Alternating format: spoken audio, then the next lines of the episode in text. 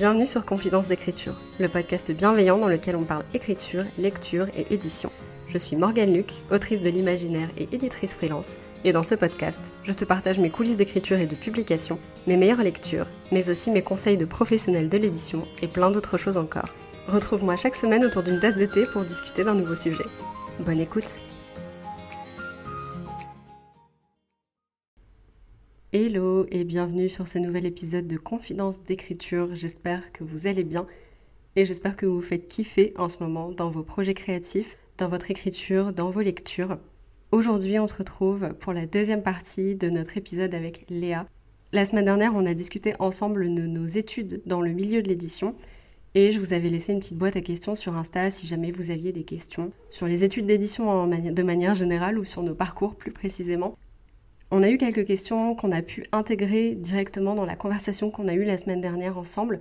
Plus, bah, qu'est-ce qu'on a fait, en quoi consistaient nos cursus, nos meilleures expériences dans nos études et les pires aussi. Et on a quelques questions qui sont restées un peu de côté, qu'on n'a pas pu intégrer de manière naturelle. Pour que l'épisode de la semaine dernière ne soit pas trop long, on s'est dit que ce serait beaucoup plus agréable, autant pour nous que pour vous, de faire une petite FAQ. Donc la voici. J'espère qu'elle vous plaira. Aujourd'hui, on aborde un petit peu le sujet de la légitimité, de notre vision du monde de l'édition, du futur du monde de l'édition. Un petit peu comme l'épisode de la semaine dernière, sans se voiler la face, à cœur ouvert, mais avec toujours beaucoup d'espoir pour ce qui est devant nous et pour le futur qui nous attend et qu'on va construire ensemble. Sans plus tarder, je vais vous laisser avec l'épisode et avec le petit rappel hydratation. Si vous n'avez pas bu, si ça fait un moment que vous n'avez pas bu, alors c'est le signe qu'il vous fallait. Je vous laisse aller boire un grand verre d'eau avant de commencer l'épisode. Vous en avez besoin, votre corps en a besoin et ça vous fera le plus grand bien. Bonne écoute Et du coup, on est de retour pour ce nouvel épisode avec Léa, toujours. Léa, merci d'être avec nous pour cette FAQ sur les études et les métiers de l'édition et le monde de l'édition. On avait déjà pas mal papoté euh, dans l'épisode de la semaine dernière euh, sur nos études dans l'édition et nos expériences un petit peu euh, par rapport à tout ça. Donc si vous n'avez pas encore écouté l'épisode, je ne peux que vous conseiller d'aller y jeter un œil. Cette semaine, du coup, on se retrouve pour répondre un peu à vos questions. J'avais mis une petite boîte à questions sur Insta, savoir si vous aviez euh, des trucs à demander sur euh, les études d'édition, sur le monde de l'édition. Et on a sélectionné du coup quelques questions qui nous paraissaient euh, particulièrement intéressantes et qu'on n'a pas du tout traitées dans l'épisode précédent.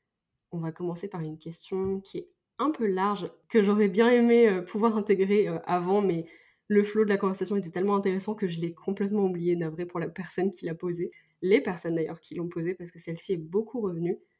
Et la question c'est, quand on fait des études d'édition, sur quel métier est-ce que ça débouche quand on fait un master d'édition? Léa, je sais pas si tu veux commencer. Bah déjà, bonjour à tous. Ah oui, c'est vrai. eh bah, le master édition, euh, pour moi et pour les intervenants à qui, euh, enfin, qui nous ont posé la question, qu'est-ce que vous voulez faire plus tard? J'ai fait beaucoup de profils édition parmi les élèves de, de ma promo, mais euh, c'est aussi ouvert bah, à la librairie parce que c'est le master prépare à une euh, à une formation en fait sur le monde du livre. Donc euh, c'est la librairie, la bibliothèque et même dans la maison d'édition, il n'y a pas que le travail d'éditeur. Il y a dans les grosses structures, bah il y a l'assistant d'édition par exemple qui lui est beaucoup plus euh, centré, enfin, de mon point de vue, sur la relation aux auteurs. Je sais pas ce que tu en penses, toi, Morgane. Je suis assez d'accord. En fait, éditorice, il y a vraiment, entre guillemets, un petit cran au-dessus dans le sens où il y a une gestion de beaucoup plus de projets en même temps. Et souvent aussi, ça peut s'accompagner d'un statut, d'un poste de directrice de collection. Auquel cas, là, on est vraiment au-dessus de plein de gens et on dirige un petit peu les secteurs en fonction d'eux et tout, qui très différent de travailler sur un texte en tant qu'assistant d'édition, effectivement. Après, il y a tout ce qui est relatif au, travail du texte. Donc pas le comité de lecture parce que ça, ce sont des personnes bénévoles qui, gèrent ça pour la maison d'édition. Mais euh, par exemple, il y a tout ce qui est la préparation de copie, la correction typographique, donc vraiment de l'orthographe, euh, de à quel moment on met une majuscule sur tel mot, à quel moment on n'en met pas, euh, la gestion des virgules, à quel moment on écrit les chiffres en chiffres et à quel moment on les écrit en lettres. Vraiment, donc à ce moment-là, cette personne sort euh, le fameux code typographique relatif à l'imprimerie, et puis euh, suit ce code en fait qui est régi par un, très grand nombre de règles. Euh, il y a aussi tout le travail sur les maquettes et la charte graphique. Je parle pas du travail d'illustratrice, vraiment du travail de maquette et de mise en page du, du livre. bah en fait à l'intérieur comment est-ce qu'on comment est-ce qu'on gère l'espace d'une page, comment on fait nos marges, tout ça. Toi, tu en parleras vachement mieux que moi, comme en plus tu as eu ce travail-là, tu as fait ce travail-là aussi pour Frontières numériques, et puis tu es script docteur surtout, donc. Ouais, éditrice freelance, du coup, j'ai changé de titre. c'est vrai. Mais ouais, complètement. Et c'est vrai qu'après, en dehors de ça, il y a tout l'aspect aussi. Le master édition, ça peut vous permettre de travailler dans l'équipe de communication, l'équipe de marketing, ça peut vous permettre de travailler en diffusion. Donc, c'est ce que Léa a abordé dans l'épisode de la semaine dernière le travail de représentant-représentante, donc démarcher les librairies pour dire voici les ouvrages que j'ai à proposer dans le catalogue, vous devriez en commander tant, vous devriez en mettre tant en avant, ça va être incroyable et tout ça. Puis, euh, ouais, après, les métiers de la librairie aussi. Bibliothèque, même si je sais qu'il faut passer en concours pour être bibliothèque, enfin bibliothécaire, donc euh, il y a encore un truc de fonction publique qui est différent, mais ça prépare aussi à ce, à ce truc-là potentiellement. C'est vrai que voilà, il y a une grande pluralité de choses que tu peux faire avec un, master édition parce que bah, ça reste un master, donc en fait ça t'emmène suffisamment haut au niveau du niveau d'études pour pouvoir après mettre les pieds dans un petit peu plein de trucs. Je pense que tu peux aussi travailler dans le secteur de l'imprimerie quand tu as un master édition, même si j'imagine que pour le coup, ça demande une formation technique que nous, on n'a pas du tout. Enfin, je sais que moi, c'est un truc qui m'avait beaucoup manqué. Euh, la technicité de l'impression, on n'a pas du tout parlé dans le master, mais c'est dommage parce que ça te permet de faire des livres incroyables alors que là, bah, nous, on savait pas trop quoi. Mais ça débouche sur plein de choses. Après, il faut se renseigner parce que tout n'est pas disponible dans les maisons d'édition. Je pense notamment au métier de correctoriste qui se fait de plus en plus en freelance c'est très rare maintenant d'avoir un ou une correctrice euh, en poste dans une maison d'édition. En général, c'est des missions de freelance euh, qui sont prises auprès d'indépendants, indépendantes, quoi, parce que bah, financièrement, forcément, ça réduit pas mal de coûts pour la maison. Donc, euh, c'est toujours une histoire d'argent hein, dans l'édition. Il ne faut pas s'y fier, c'est quand même une industrie. la question suivante, elle va être un peu fourbe. C'est est-ce que vous avez l'impression que votre, votre diplôme pardon, vous a rendu légitime? Léa, est-ce que tu veux commencer? Je réponds oui et je réponds par non. Tout simplement parce que dans l'épisode précédent, je me demandais si je refusais pas un master. Donc déjà à partir de ce moment-là, c'est que je considère que mon, master à lui seul ne m'a pas permis de me sentir complètement légitime. Après, euh, je l'ai beaucoup répété dans l'autre, dans l'épisode précédent, pardon. Euh, je sais pas si ça vient de moi ou si ça vient en fait du fait que j'ai été en alternance et du coup j'étais à 50% dans ma formation et à 50% en entreprise. Mais je pense que même si j'avais été à 100% dans ma formation, je pense que ça m'aurait pas rendu euh, plus légitime pour autant parce que j'ai fait licence de sociologie. Est-ce que je me sens hyper légitime à mener des enquêtes? Euh, Pas trop. Pour autant, j'ai passé trois ans à faire ça, donc je pense que pas encore, en tout cas. Ouais, il y a un problème peut-être de entre guillemets de société aussi là-dessus, parce que c'est vrai que je croise de plus en plus de gens qui ne se sentent pas légitimes dans leur travail ou dans leurs études, malgré le fait que, comme tu dis, ça fait 3 ans, 5 ans, des fois plus pour certains, certaines, qu'il y a le son dans le milieu et il y a toujours cette difficulté à dire euh, à tout instant, j'ai l'impression qu'on va me dire euh, t'es une impostoriste, tu sais pas faire, tu vois. C'est vrai que j'ai l'impression que c'est un truc qui ressort quand même beaucoup. Et malgré tout, avoir reçu un papier pour te dire oui, vous êtes diplômé de telle formation, ça change pas grand chose en fait. Pour le coup, c'est vraiment un travail à faire euh, à la fois en interne sur soi et je trouve que c'est assez facile aussi de dire ah oui, mais je pense qu'on a tous tu ça.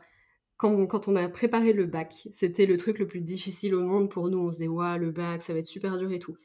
Et tous les gens qui l'avaient déjà eu nous disent non mais t'inquiète le bac c'est facile tout le monde là et toi t'es là ben non pas du tout c'est pas facile je suis en plein dedans je galère je stresse et tout et une fois qu'on a le bac, on est là, ouais, en fait, c'est facile, tout le monde aurait pu. Si moi je l'ai eu, tout le monde peut l'avoir. Et en fait, on a vachement ce truc où on se dénigre. Et je pense que pour le master édition, ça fait un peu pareil. Ça n'empêche pas d'avoir ce schéma de pensée-là et de se dire, ouais, en vrai, cette formation, elle n'était pas si exigeante. Euh, si je l'ai eu, tout le monde peut l'avoir et tout. Alors que, bah, c'est pas vrai. Mais d'un autre côté, bah, ouais, être diplômé de ça, ça n'aide pas. On a quand même l'impression que il nous manque des choses, qu'on n'est pas... Ouais, des fois qu'on n'est juste pas prêt prête par rapport au marché, par rapport à ce qui se passe en fait dans le monde de l'édition, aux actualités du, du milieu. Des fois, il y a un sacré décalage où on se dit, mais je sais pas en fait si vraiment j'ai bien été formée à évoluer au milieu de tout ça. Et c'est à la fois vrai parce que même quand tu as tes connaissances techniques et que tu as fait quelques expériences pro, bah, tu as quand même énormément à apprendre d'autres expériences que tu vas avoir après. Je veux dire, on n'arrête jamais d'apprendre. Donc d'un côté, oui, c'est vrai qu'il y a toujours un peu cette panique-là de dire j'ai l'impression de ne pas savoir assez. Euh, d'un autre côté, il faut pas oublier qu'après deux ans de formation, en général, tu as un certain nombre de bases que tout le monde n'a pas. Parce que tout le monde n'a pas suivi cette formation. Donc c'est assez compliqué de naviguer entre les deux, je pense, Léa. Est-ce que tu un peu d'accord avec ça? Ouais, je suis d'accord, complètement. D'ailleurs, bah c'est ça en fait, c'est que après on affronte une réalité du métier qui n'est pas forcément celle qu'on a vue en cours aussi. Il y a, aussi ce côté-là. Et puis, euh, bah l'édition, ça évolue très vite. Donc euh, il y a aussi ce côté, c'est très changeant. Et en fait, ce qu'on a vu en cours, euh, c'est pas du tout ce qu'on va voir euh, dans 6-7 mois pour euh, un certain nombre de raisons. Euh, on peut parler de la part du numérique qui ne cesse de grossir. On peut parler de la crise du papier, de tout ce genre de choses qui, qui impactent forcément le milieu de l'édition et du coup forcément la façon dont on l'aborde.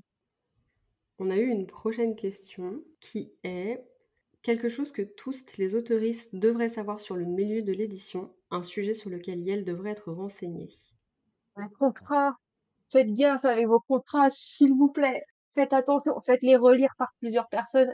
Voyez, avec des gens qui ont fait du droit, qui ont des connaissances sur le contrat ou la propriété intellectuelle, sans parler d'engager un, avocat, une avocate parce que ça coûte de l'argent.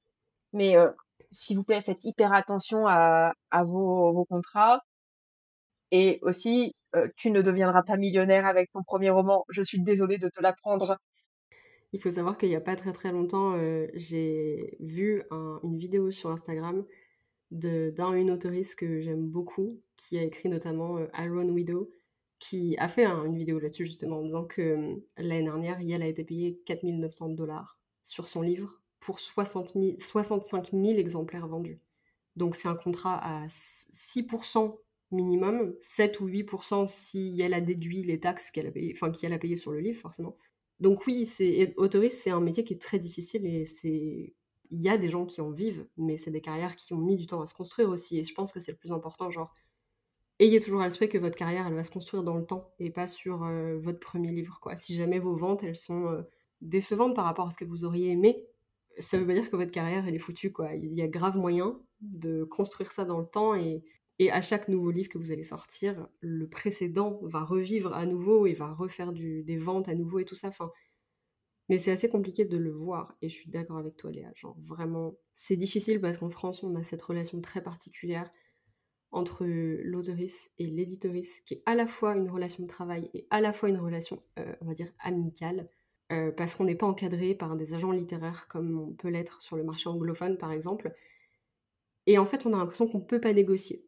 Parce que déjà, nous, en tant qu'autoristes, c'est pas notre métier de négocier, vraiment pas. Et parce que bah, c'est compliqué d'arriver, de dire bah, moi je veux ça, ça, ça, et l'éditoriste en face va répondre non, pour plein de raisons d'entreprise. Mais ça arrive aussi qu'il y a un peu un côté affect émotionnel en disant oh, bah non, mais attends, mais nous on peut pas se permettre, tu comprends, euh, là c'est compliqué, tout ça. Et vous, vous êtes pris par les sentiments parce que vous êtes dans une relation euh, un peu inégalitaire avec une entreprise en face de vous, euh, alors que vous êtes juste un, une particulier, particulière. Donc c'est compliqué. Donc, dans des cas comme ça, le minimum syndical, c'est de connaître vos droits en tant qu'autoriste et de pas vous laisser marcher sur les pieds. Si un jour on vous dit Ah, bah non, mais tu comprends, on peut pas faire plus de 6%.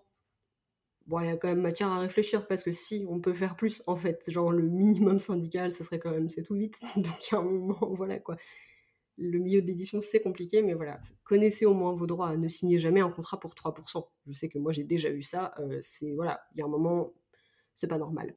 Oui, non, jamais. Et euh, contrairement aux apparences et à ce qui se dit, c'est pas les grosses maisons d'édition qui font les plus gros contrats. C'est c'est une légende urbaine.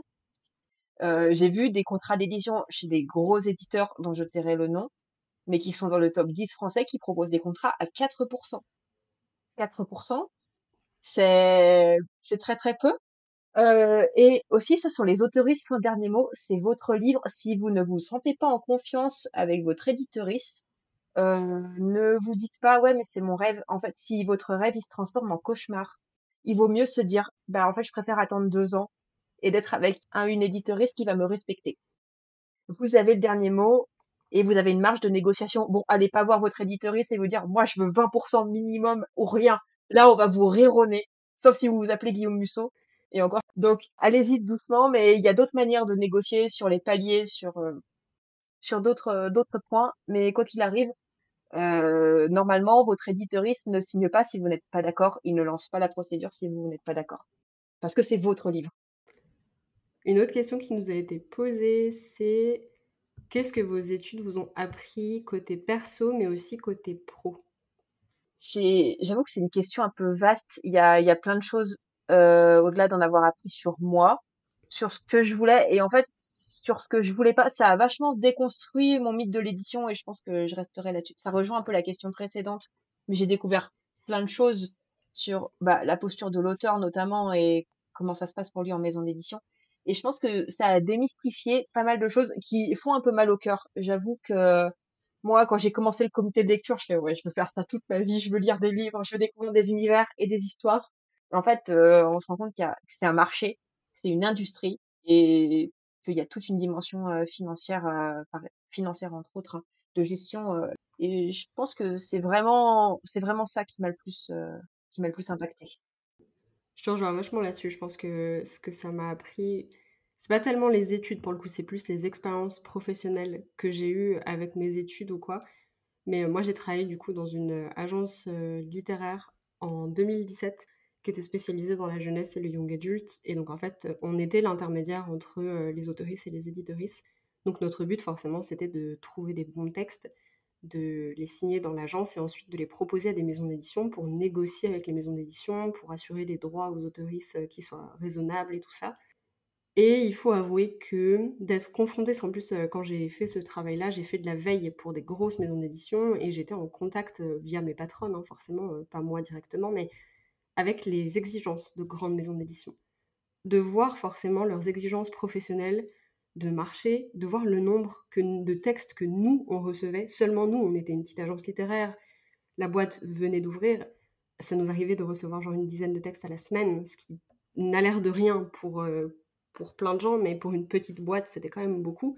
Je sais que moi, quand, quand je suis partie de l'agence, j'ai quand même bossé là-bas genre 9 mois.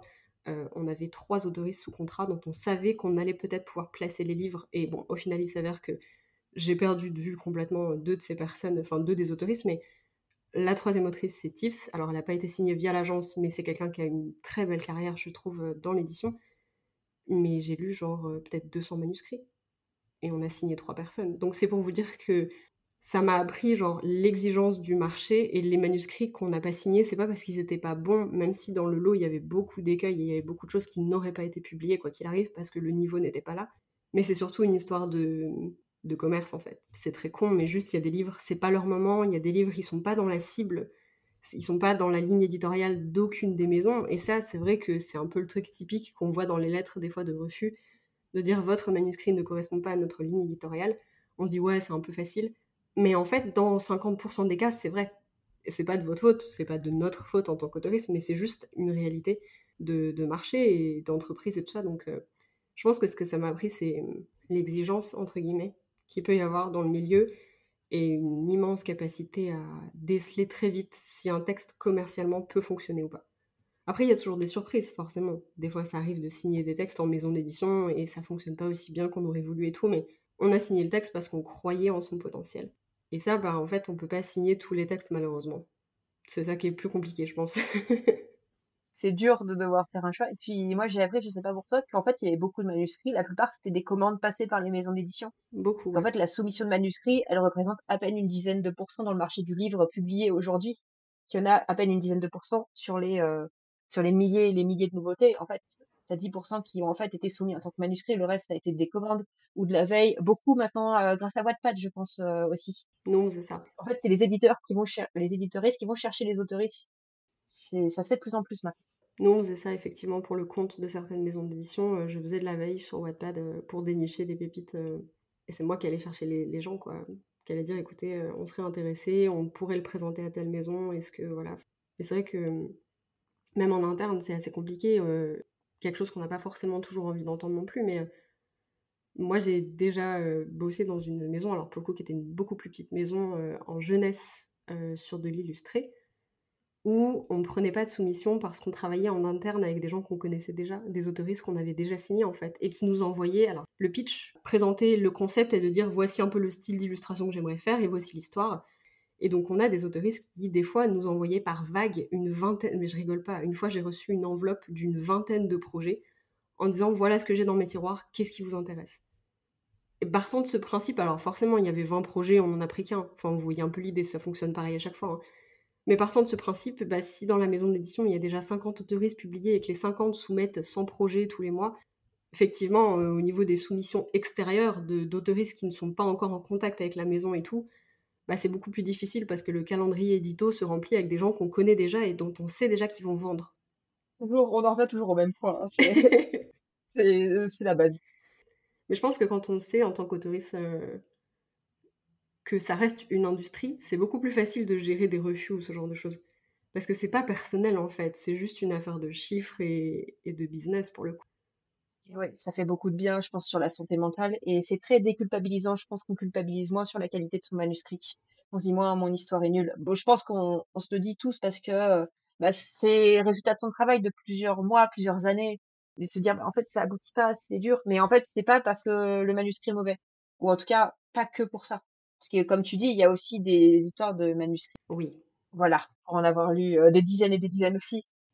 Tout le monde n'est pas forcément au courant des codes euh, de l'écriture, de l'apprentissage de l'écriture comme on peut l'être sur la sphère Booksta. Des fois, ça donne l'impression que, mais il y a beaucoup de gens qui écrivent hors Booksta et qui sont pas du tout renseignés sur le sujet et qui ont l'impression de, de pouvoir envoyer leur premier jet et que ça va être euh, la vente de l'année et tout. C'est rarement le cas. Et nous, sur Booksta, on le sait, mais c'est vrai que du coup, dans les services de soumission, il y a beaucoup de trucs qui sont. Voilà, on lit le synopsis, on se dit bon, ça, non. On lit la première ligne, on se dit oui, bon, non.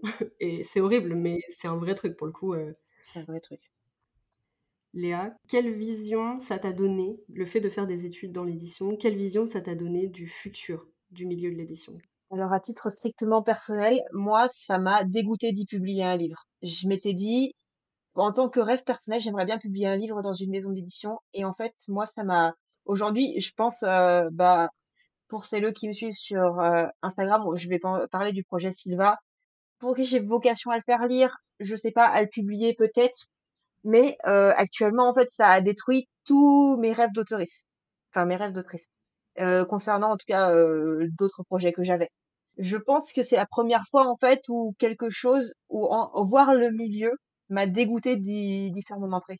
Et aujourd'hui, j'ai beau le prendre avec un peu plus de recul, je me dis en fait non, tu tu n'as pas envie, tu n'es pas prête à sacrifier en fait à sacrifier ton travail parce qu'il y a une réalité, il y a une réalité du métier et je parle pas du refus en termes de on peut refuser mon texte et j'y suis préparée. Je parle de tout ce qui se passe derrière sur l'accompagnement des autoristes, de toutes ces affaires de harcèlement qui éclatent, de toutes ces affaires de, traitement d'autoristes, euh, tout ce qui est sujet au droit d'autoristes et même quand on a vu le milieu de l'édition on peut toujours se faire avoir, on peut toujours se faire avoir de toute façon partout. C'est comme dans la vie en général. On peut se faire arnaquer, hein, ça peut arriver. Bah, dans le monde de l'édition, c'est pareil. Et je pense que c'est ça qui m'a vraiment mis un gros stop. Je sais pas si ça répond vraiment à la question. En vrai, si, d'un côté, parce que du coup, pour toi, ton futur en tant qu'autrice, là, tout de suite, tu le vois pas dans l'édition traditionnelle. Si tu devais publier le projet Silva, tu le ferais autrement, quoi. Ouais, non, je suis pas sûre. En tout cas, je suis plus ou à plus petite échelle, comme euh, je me voyais honnêtement pour donner un nom, je pensais à Brajlon parce que c'est gros, c'est plus leader de l'imaginaire en France, euh, c'est distribué par Hachette, donc ça touche tout le monde, euh, tout ça. Et en fait, à aujourd'hui, je me dis bah en fait non, parce que pour signer un contrat euh, où je vais être traité n'importe comment, j'en ai pas envie en fait. peut-être qu'après je changerai d'avis et que j'aurais peut-être envie d'y aller pour pouvoir avoir une expérience autre qui compléterait celle de ma formation en fait à voir, mais je bouge les bras en même temps, je hausse les épaules comme si vous pouviez me voir, c'est terrible. on pourrait insérer un smiley qui hausse les épaules. Du coup, je suis, c'est un peu flou. Ouais, je comprends. Je pense que j'en ai une vision un peu différente, mais sans vouloir faire la meuf, genre euh, qui a plus de bouteilles. C'est juste qu'en fait, comme j'ai les pieds dedans depuis 2017, j'ai j'ai eu le, le, temps, on va dire, de mettre un peu de l'eau dans mon vin.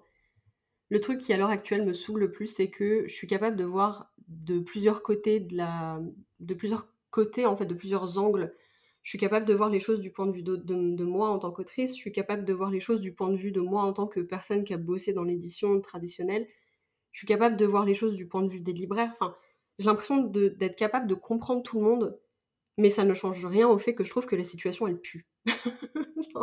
c'est hyper euh, pas très poli, mais en fait c'est ça, c'est que genre euh, j'entends que de plein de côtés ça va pas, mais d'un autre côté, il y a un moment, il va falloir faire péter un truc parce que sinon, ça pourra pas continuer comme ça. Et quand je dis ça pourra pas continuer comme ça, c'est plutôt du point de vue, pour le coup, euh, autrice. Parce que je trouve encore aberrant que la chose même, l'essentiel même de ce, qui a, de ce qui permet de faire tourner cette industrie soit aussi dévalorisé dès le départ. C'est très compliqué, il y a plein de choses dans le milieu de l'édition que je trouve pas normales. J'ai envie de croire que notre génération, les gens qui arriveront derrière nous, qui sont en train d'arriver, on va pouvoir au final commencer petit à petit par infuser des meilleures choses, des meilleures pratiques, des meilleurs tout, tu vois, meilleure représentation, meilleure, euh, technique de vente, meilleur marketing des autoristes jeunesse, je pense notamment à ça. Je pense, tu citais Brajlon, mais au travail que Brajlon a fait sur euh, la sortie de Absolute de Margot de Seine, mais même, je pense à Achète Roman avec AG Twice, il y a eu des campagnes de, dédicaces, de rencontres et tout, comme on en avait pas vu depuis longtemps, je trouve, pour la jeunesse. Et je trouve ça génial. Et j'ai envie de croire que les, nouvelles personnes qui s'intègrent à des maisons d'édition vont pouvoir renouveler en fait un peu toutes ces décisions de vieilles personnes et de vieilles visions de l'édition qu'on avait jusque-là. Ce que je trouve le plus difficile, c'est que ça reste un système ancré dans plein de trucs compliqués et dans plein d'enjeux, dans plein d'enjeux économiques en fait. Et c'est ça qui est chiant parce que ça met énormément de temps à bouger.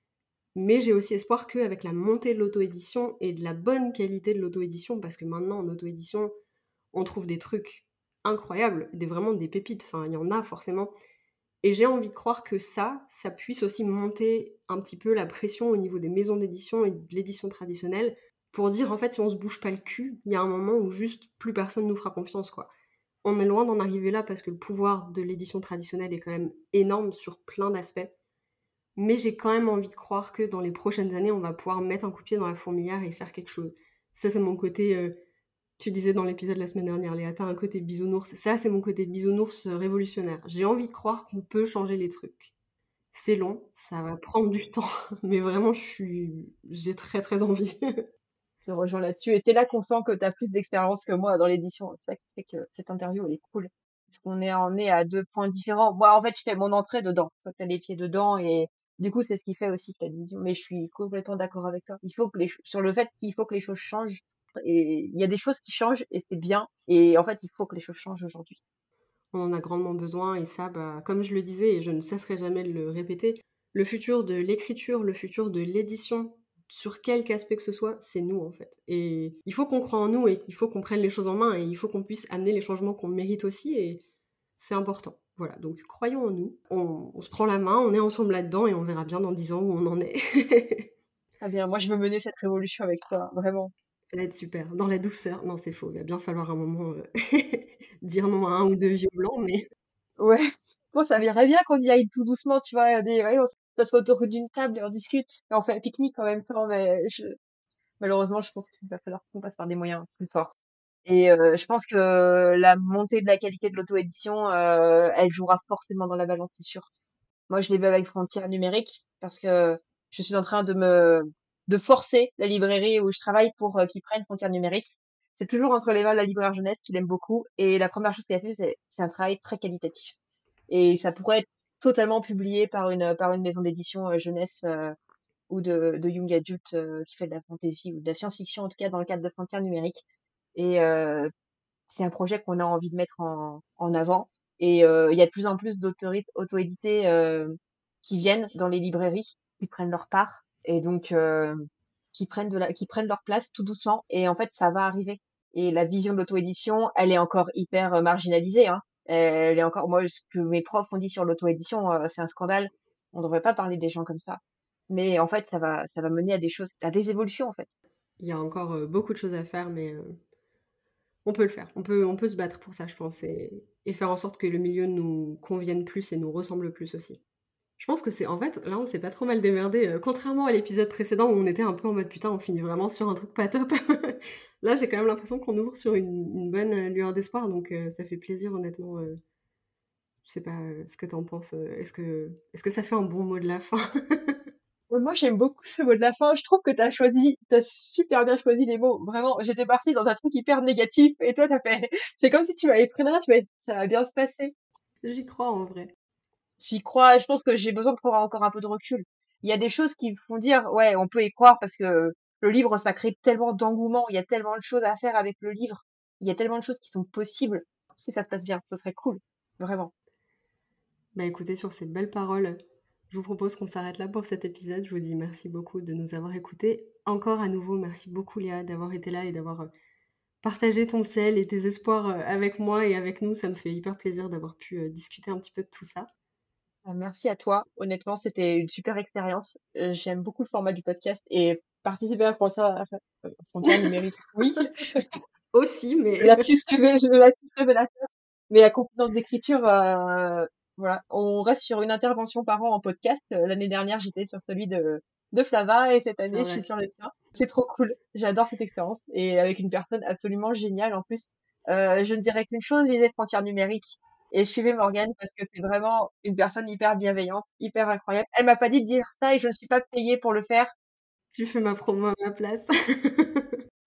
c'est ce qu'on s'était dit. Hein. Pour le moment, je, je fais, c'est du travail bénévole que je fais, avec grand plaisir d'ailleurs. T'es un amour, merci beaucoup. Ça me, touche de fou et euh, ça me fait trop plaisir de t'avoir eu sur le podcast. plaisir partagé, vraiment, plaisir partagé. Merci beaucoup d'avoir écouté cette discussion jusqu'à la fin. J'espère vraiment qu'elle vous a plu et qu'elle a pu aussi vous remotiver un petit peu sur euh, la vision qu'on a du monde de l'édition et du futur du monde de l'édition. En tout cas, je l'ai mis dans les remerciements de Frontières Numériques et je, le crois et je ne le répéterai jamais assez, mais le futur du monde de l'édition, c'est nous, et je pense que c'est une très belle chose à se répéter. Comme d'habitude, les liens pour retrouver notre invité du jour sont dans les notes de l'épisode. D'ailleurs, si l'épisode vous a plu, si le podcast vous plaît, n'hésitez pas à lui laisser une petite note sur votre plateforme d'écoute. Ça me touche beaucoup et ça m'aide énormément également à le faire connaître. En attendant, nous on se retrouve la semaine prochaine pour un nouvel épisode. Et d'ici là, bonne écriture.